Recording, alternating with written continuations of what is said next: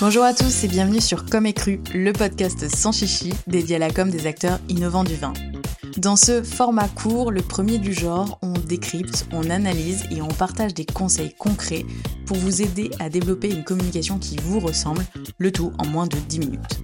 Alors aujourd'hui, on va s'intéresser à la notion de client idéal et je vous promets que vous allez repartir avec des idées claires et des actions à mettre en place dès la fin de notre échange. Du moins j'espère. Allez zou, on embraye sur la suite. Mes étudiants et mes clients le savent, le client idéal c'est littéralement mon cheval de bataille. Pour plusieurs raisons. Déjà, faut savoir que la définition du client idéal a beaucoup évolué.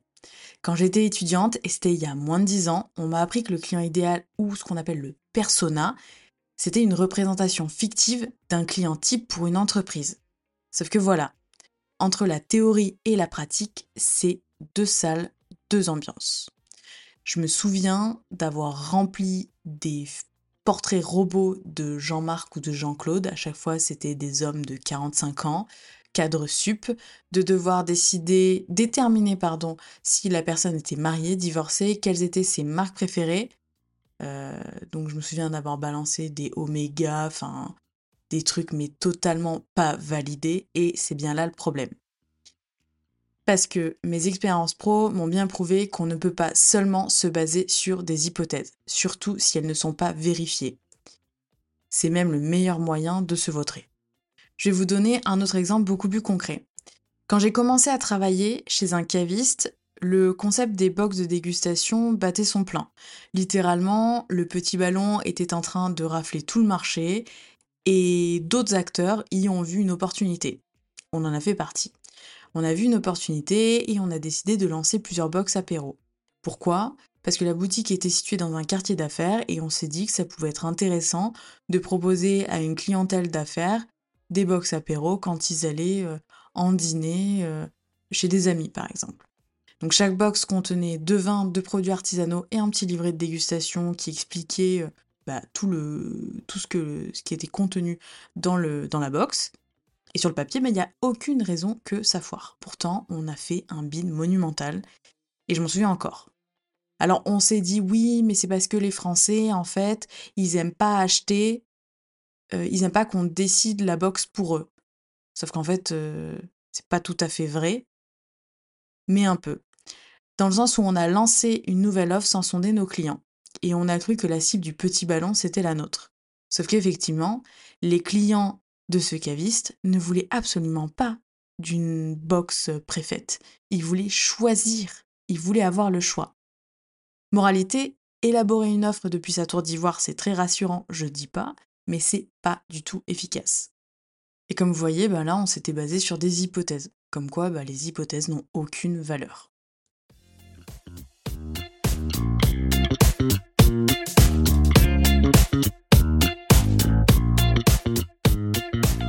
Mais il n'y a pas que ça à savoir sur le client idéal. Le client idéal, tel qu'on le conçoit, alors là, je vais pas me faire des potes et j'en suis bien consciente, mais ça n'existe pas. En fait, on parle de client idéal, mais c'est inexact. Le terme cœur de cible est beaucoup plus approprié. Pourquoi? Parce qu'en fait, le client idéal, ce n'est pas une personne fictive, comme je vous le disais, c'est la somme de plusieurs personnes ayant le même besoin. Et pour définir ce cœur de cible, ben, il n'y a pas de secret. Vous devez lui parler. Et maintenant, je vais vous donner deux techniques pour recueillir des retours clients prospects je vais vous dire à quoi elles servent, mais surtout comment les utiliser. Et vous allez voir que littéralement, ce sont des techniques que vous pouvez utiliser sans casser votre tirelire. Alors en premier lieu, il y a le bon vieux questionnaire quantitatif. Alors le questionnaire quantitatif, il peut être envoyé sur vos réseaux sociaux ou via mail. Personnellement, j'ai une légère préférence pour les réseaux, car ce canal peut vous permettre de toucher des clients potentiels, comme ils n'ont aucune attache avec vous, ils peuvent se permettre un retour beaucoup plus cash que vos clients actuels. Le but de ce questionnaire quantitatif, ça va être de récolter un maximum de données exploitables pour savoir à qui votre marque parle. Alors qu'est-ce qu'on va y mettre dedans? Bah, Des questions directes qui répondent à l'objectif que vous aurez identifié au préalable, que ce soit un objectif de notoriété, de satisfaction, de perception, lancement produit, que sais-je. Comment on le fait? Bon, vous pouvez le faire de X manières. Vous avez vraiment le choix. Ce que je vous conseille de faire, c'est d'utiliser les outils sondage Instagram, Facebook, LinkedIn, Twitter, TikTok. Enfin, Twitter, X maintenant, pardon.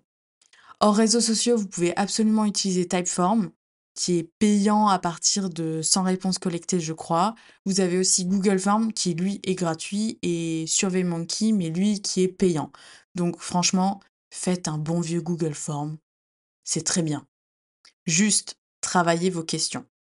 Alors après, il y a une autre possibilité, qui est la possibilité de l'entretien personnalisé avec des clients ou des prospects.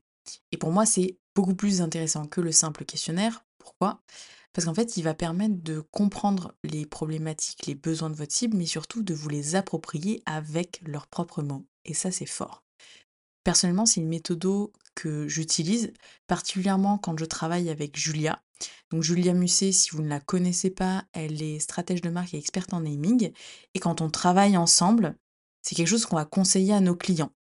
Pourquoi on le conseille? Parce qu'en fait, c'est le meilleur moyen, selon nous, d'apprendre à parler à son cœur de cible.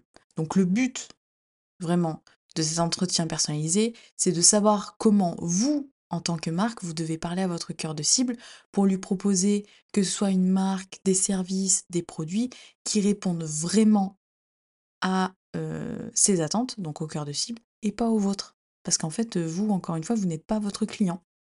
Alors qu'est-ce qu'on met dans cet entretien? Globalement des questions ouvertes qui répondent encore une fois à l'objectif que vous aurez identifié au préalable. On en revient toujours à ces objectifs, notoriété, satisfaction, perception, lancement produit, que sais-je. Comment on le fait? Alors, la manière dont on fonctionne avec Julia, nous, ce qu'on aurait tendance à vous dire, c'est de préparer des questions et de les poser à l'oral à trois personnes minimum, ou vous externalisez les questions plus l'entretien à un prestataire. Alors externaliser, c'est souvent la meilleure option pour avoir un échange beaucoup plus spontané. Gardez à l'esprit que lors d'un entretien, le plus important, c'est de recueillir des éléments de langage, et le but, c'est d'intégrer les mots de votre cœur de cible pour les réutiliser dans votre stratégie. C'est aussi la raison pour laquelle je vous conseille d'enregistrer avec le consentement de la personne l'entretien sur votre téléphone ou avec un dictaphone. Bon d'ailleurs, vous verrez que en description de l'épisode avec Julia, pour que vous puissiez vous approprier ces méthodes, on a décidé de vous faire un petit topo et de vous offrir plusieurs templates de questions à poser à vos clients ou vos prospects qu'on a adaptés en fonction de votre entreprise, donc que ce soit en B2C ou en B2B. Ces templates sont à utiliser sans modération et adaptés à vos objectifs. J'en profite également pour préciser qu'en 2023, se contenter de segmenter au sexe ou à l'âge, c'est pas possible. À la place, on va essayer de décrypter les mécanismes et les habitudes de consommation des personnes et de les mettre en perspective. Pourquoi je vous dis ça? Parce qu'il n'y a rien qui me crispe plus que les segmentations à l'âge ou au genre qui ne sont absolument pas validées par des hypothèses. Je me dis à chaque fois quand quelqu'un me dit oui mais ça c'est une boisson euh, pour les 18-25, euh, ok bah qu'est-ce qui se passe quand on a 35 ans? Quand on me dit oui, mais ça c'est un rosé pour les femmes, ok, mais qu'est-ce qui se passe quand on est un homme et qu'on veut boire ce rosé? Ça manque de nuances. Bref, si j'avais un conseil à vous donner, ça serait de consulter vos clients, vos prospects, avant de foncer tête baissée, et de valider toutes les hypothèses avec eux au préalable. Et voilà, c'est déjà la fin de ce premier décryptage. J'espère que ces quelques minutes passées ensemble vous ont donné des idées pour enrichir votre communication et surtout que cette explication vous a aidé à y voir plus clair sur cette notion de client idéal. Si des questions vous trottent en tête ou si vous souhaitez suggérer des thèmes pour de futurs décryptages, je suis tout oui. Vous pouvez me retrouver sur LinkedIn ou sur Instagram, tous les liens sont en description de l'épisode. Et si le cœur vous en dit et que vous avez apprécié cet épisode, n'oubliez pas de me laisser une note ou un commentaire sur Spotify ou Apple Podcast. Vos retours me sont très précieux et en plus, ça me fait toujours très plaisir. Alors je vous dis à très vite